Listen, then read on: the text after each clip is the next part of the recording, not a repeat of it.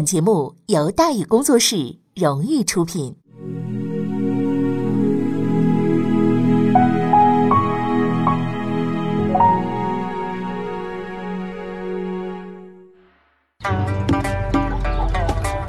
说书唱戏劝人方，三条大道走中央，善恶到头终有报，人间正道是沧桑。给您续上一杯茶，我慢慢的说，您细细的品。听大宇话说明朝，除了咱们广播直播以外啊，我们还在喜马拉雅独家网络发布。各位呢，可以登录喜马拉雅手机和电脑客户端，搜索“大宇茶馆”，选择收听。上期节目咱们说到哪儿啊？咱们说到刚正不阿，海瑞整治县学，得罪大人，刚封单挑总督。海瑞得罪的第一个大人物是谁呢？就是胡宗宪。当时呢，他已经是东南第一号人物了。其实说来也滑稽，以海瑞的背景和官衔啊，你别说得罪了，想见胡总督一面，起码得等上半个月，还要准备许多的这个给门房的红包，对吧？但是呢，咱们话说来，小人物有小人物的方法。海瑞兄不但让胡宗宪牢牢记住了他的名字，而且一分钱还没花，还从胡总督那儿额外挣了好几千银子。怎么回事呢？说到底啊，这事儿还怪胡宗宪没管好自己的亲戚。虽说他本人也贪吧，但还不至于和海瑞这种级别的人打交道。可惜了，他那儿子没他那觉悟啊。话说胡公子啊，有一习惯，什么习惯呢？就是旅游。当然了，他到处旅游呢，他也是，呃，说实在的，不花自己的钱啊。反正老子的老子是总督嘛，是不是？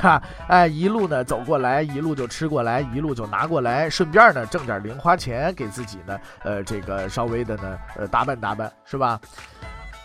这个在他看来啊，呃，挣点零花钱这都不算什么。他还喜欢呢，反复游览同一景区，走回头路拿回头钱儿，你这玩意儿就有点难受了。当然了，即便如此吧，很多地方的这一个知府啊、知县呢，也都盼着他去，毕竟那是总督的儿子，能美言两句呢也是好的嘛。反正招待费不用自己出，何乐而不为呢？但是海瑞不愿意，在他看来，国家的钱呢也是钱呢，那是不能乱花的呀。对此很不感冒。可是不感冒也好，不愿意也罢，该来的还是要来了。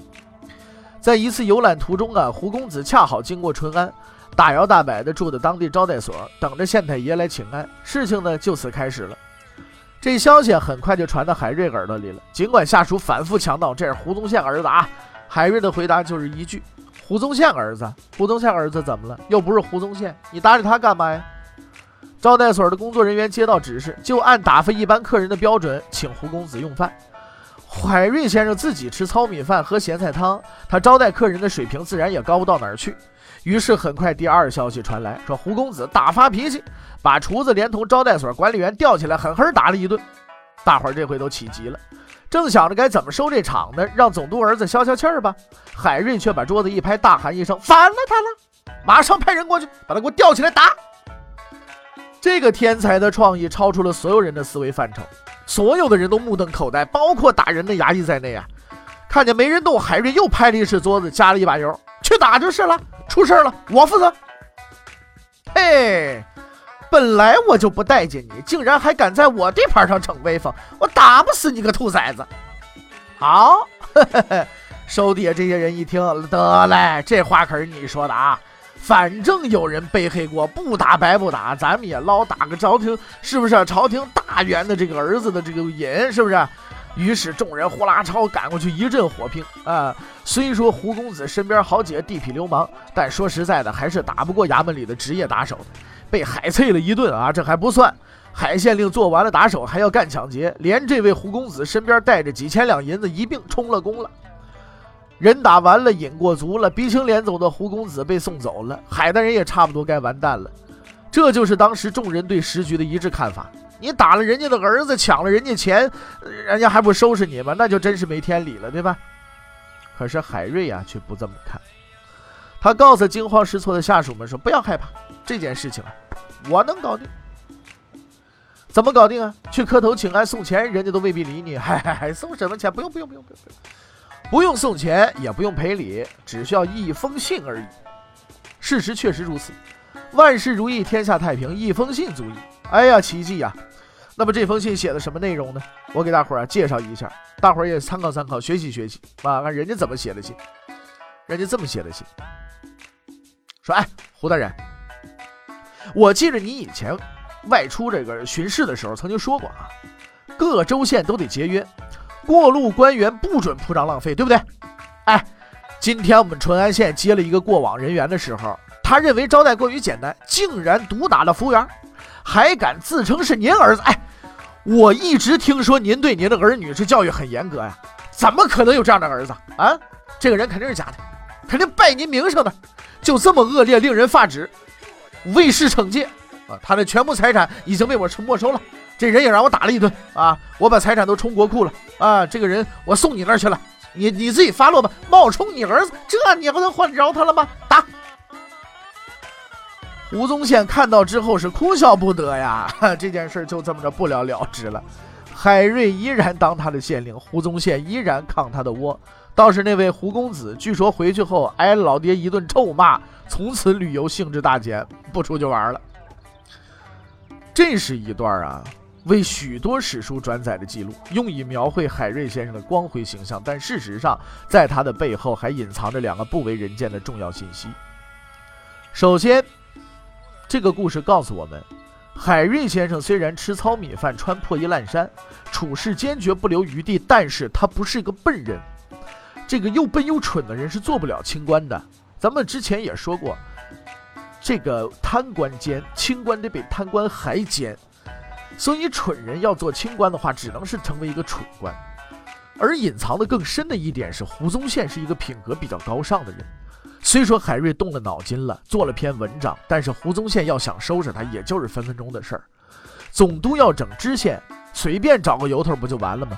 儿子被打了，脸也丢了，胡总督却没有秋后算账，所以他虽然不是个好爹，但是呢，他是个好总督。这一次海瑞安全过关，那但是说到底呢，还是因为遇上了好人，下一回他就没这么幸运了。说来也惭愧，明代人物众多，但能上。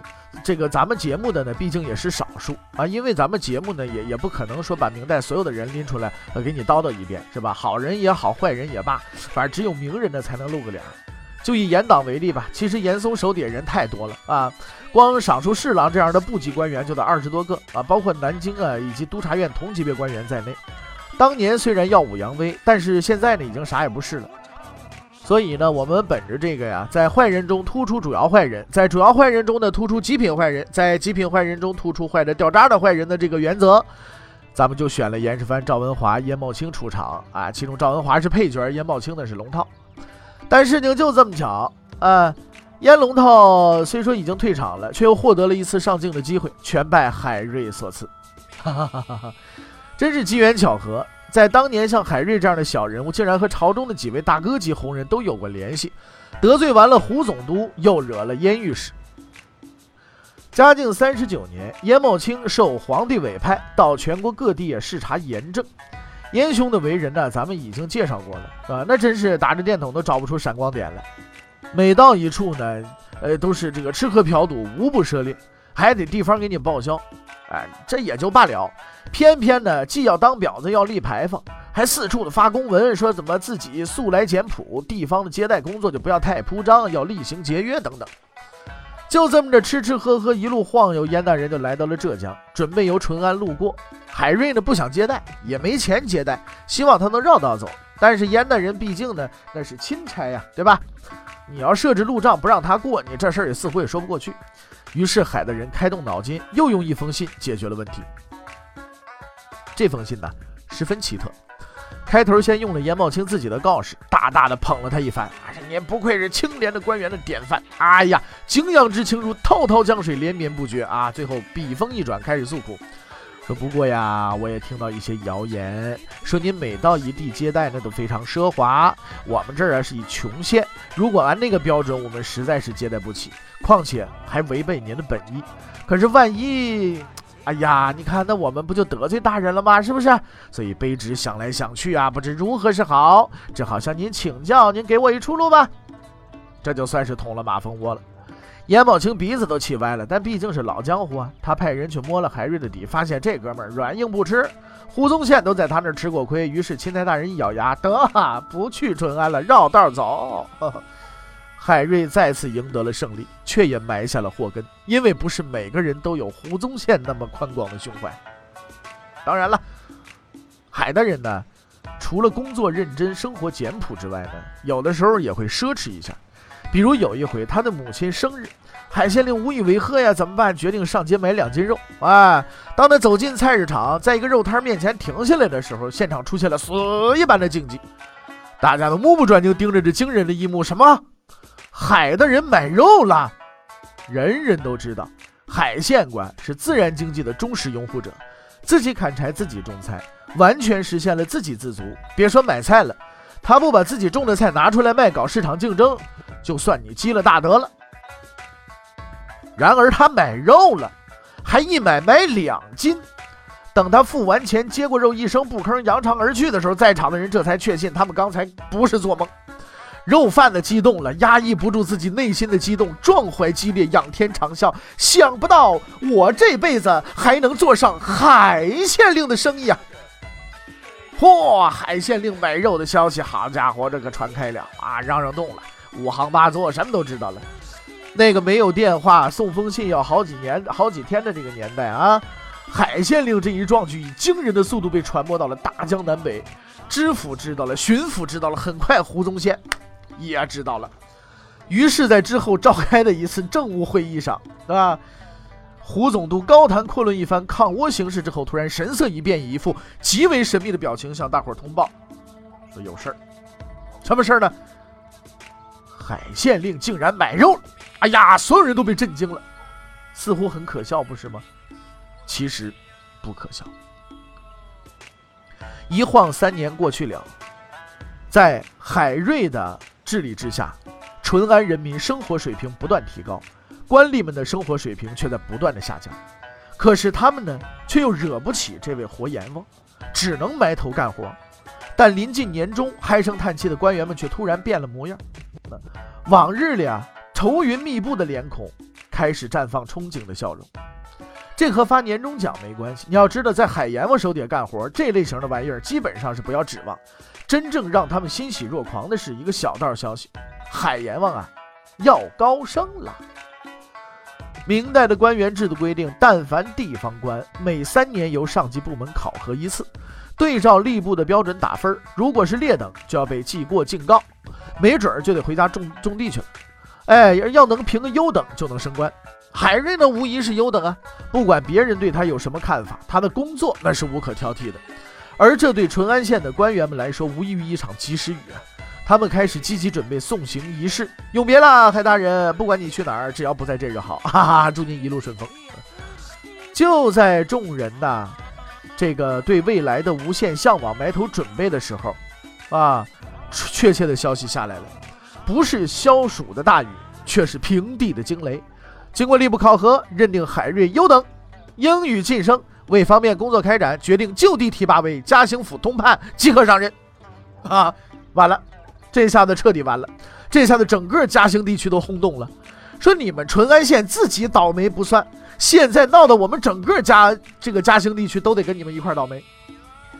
淳安的例子就在眼前，必须采取行动，否则后果不堪设想。谁家别想过好日子？那当然了，当官的啊。嘉兴的官员们随即开始了紧急的总动员，大家纷纷的回家查家谱，不管是三姑六婆、七姐八姨，吃过饭的、见过面的、点过头的，只要是个人有关系，通通去找，务必把海瑞赶走。很快。海瑞就受到了人生当中的第一次弹劾，弹劾者是督察院监察御史，联系到严茂清同志的职务和他的为人啊，他是督察院左副都御史吧，是吧？我们不难猜出其中奥妙。至于弹劾的罪状嘛，一件无关紧要的事情。应该说这是一个不错的开始，因为它意味着海瑞已经具有了相当的影响力。要是名声不大，鬼才骂你呢。但是后果仍然是极其严重的。海瑞失去了通判的职位，并且接到了吏部的第二道调令，改任江西兴国知县。兴国是个穷地方，调去那里啊，似乎也算是一种发配。所以看上去这个合乎情理的结果，啊是非常合乎情理的啊，看上去是这样的，事实并非如此。根据严某清之前的预计，在他的授意弹劾之下，像海瑞这样毫无背景和关系的人，不但无法升官，还会被革职查办。但他万万没想到，此人虽然未能晋升，但是保住了官位。多年的政治经验告诉他，其中必有名堂，所以吃惊之余，他也没再敢呢去找海瑞的麻烦。严宝清的直觉没错，在看似孤立无援的海瑞背后，确实隐藏着另一个人，而且还是个大人物。他就是当年的那位福建学政，现在的吏部侍郎朱恒。在这个世界上，有正直的人，自然就有欣赏正直的人。朱恒就是一个。别人厌恶海瑞，他却赞赏有加。所以之前他力排众议，向上级推荐了海瑞，破格提拔了他。而三年之后，这位朱恒再次挺身而出，保护了海瑞。真是人算不如天算，朱大人偏偏他就去了吏部，还偏偏是个副部长。就这样，海瑞去了江西兴国，继续当他的县令。因为朱恒的保护，他安然度过了人生当中的第一个危机。此时他四十九岁，依然是个七品芝麻官，再混几任就光荣退休，这似乎已经是他的宿命了。如果此时有人告诉他，短短几年之后，他这个小人物将名闻天下，并且成为中央的高级官员，重权在握，恐怕连海先生自己都不相信。可是事实。正是如此，命运之神实在是很照顾海先生。他虽然性格不对，天赋不高，运气却出奇的好。虽然呢后来惹出了更大的麻烦，却依然涉险过关，安然无恙。因为另外一位大人物的帮助。在海瑞看来，兴国和淳安除了名字不同，没什么两样，该怎么干还怎么干。这下子就轮到兴国的衙役们受苦了。但出人意料的是呢，在兴国这几年呢，海县令竟然没惹过事。想来呢，还是因为地方太穷啊，没人从这儿过，自然也就没是非了。就在海县令专心致志地干活的时候，却突然接到一道出人意料的调令，让他即刻进京就任户部云南司主事。此时是嘉靖四十三年，还没到三年考核期，而户部云南司主事是一个正六品官员，从地方官到京官，从七品到六品，一切都莫名其妙。虽然海瑞不知道，但是我们知道，这自然又是那位朱副部长帮忙的结果。就这样，海县令成了海主事，职务变了，地方变了，人却没有变化。在地方当县令就敢和总督对着干，那照这个标准，到了京城如果不找皇帝麻烦，那简直没天理。在亲眼见识了真正的政治黑幕和贪污腐化之后，海瑞终于忍无可忍，写下了那封天下第一名书，用他的正直痛斥这一切的罪魁祸首就是皇帝。在明代骂皇帝的人并不少，却只有海瑞先生脱颖而出，名垂千古。对此，我们只能说，不是侥幸，绝对不是侥幸。因为骂人固然轻松，但是还要看你骂的是谁。在明代的十几位皇帝当中，要论难伺候的，嘉靖同志绝对排前三。这个人是极其的难搞，不但疑心重，还好面子。但凡骂过他的人，比如之前的呃什么杨觉了、高金了等等这些人吧。只是提了点不同意见，就被拉出去，不打死也打个半死。好汉不吃眼前亏啊！事实证明，言官之中还是好汉居多。许多人本来就是为骂而骂，纯粹过过嘴瘾，将来退休回家还能跟邻居老太太吹牛啊！想当年，老子可是骂过皇帝的。基于这种动机，在骂人的时候呢，诸位言官是要考虑成本问题的。而嘉靖同志太过生猛，不是打就是关，亏本的生意还是不好做的。可是海瑞呢？偏偏就做了这笔亏本的生意，因为在他的思维里根本就没有成本这个概念，他只知道他是朝廷的官员，吃朝廷的俸禄，那就该干活，就该做事，就该为民做主。他不是不清楚呈上奏疏的后后果，所以他提前买好了棺材，据说还是他自己亲自挑的。好棺材买不起，只能买口薄皮的，好歹躺得进去，凑合能用就行。他的老婆就在家等着他下班啊！看到了这口棺材，顿时吓得目瞪口呆，随即痛哭失声。海瑞却只是平静地告诉他：“记得到时候把我放进去，就是了。”如果说杨继盛是死河，那么海瑞大致就是死谏了。虽不是当场死亡，也等不了多久。你要知道，脑袋一团浆糊，盲人瞎马的掉下山崖，那叫失足；为一个崇高的目标昂首阔步踏入深渊，才叫勇敢。而这口棺材就是海瑞勇气的证明。不知死而死是为无知，知死而死是为无畏。所以说，我们说海瑞是个无畏的爷们儿。一切正如海瑞预料的那样，皇帝震怒，满朝轰动，关入监牢，等待处斩。但是让他感到纳闷的是，自己的情节应属于极其恶劣、罪大恶极、斩立决都嫌慢的那一类，可是左等右等，挂在脑袋上那把刀却迟迟的落不下来。这到底是怎么一回事呢？欲知后事如何，且听下回分解。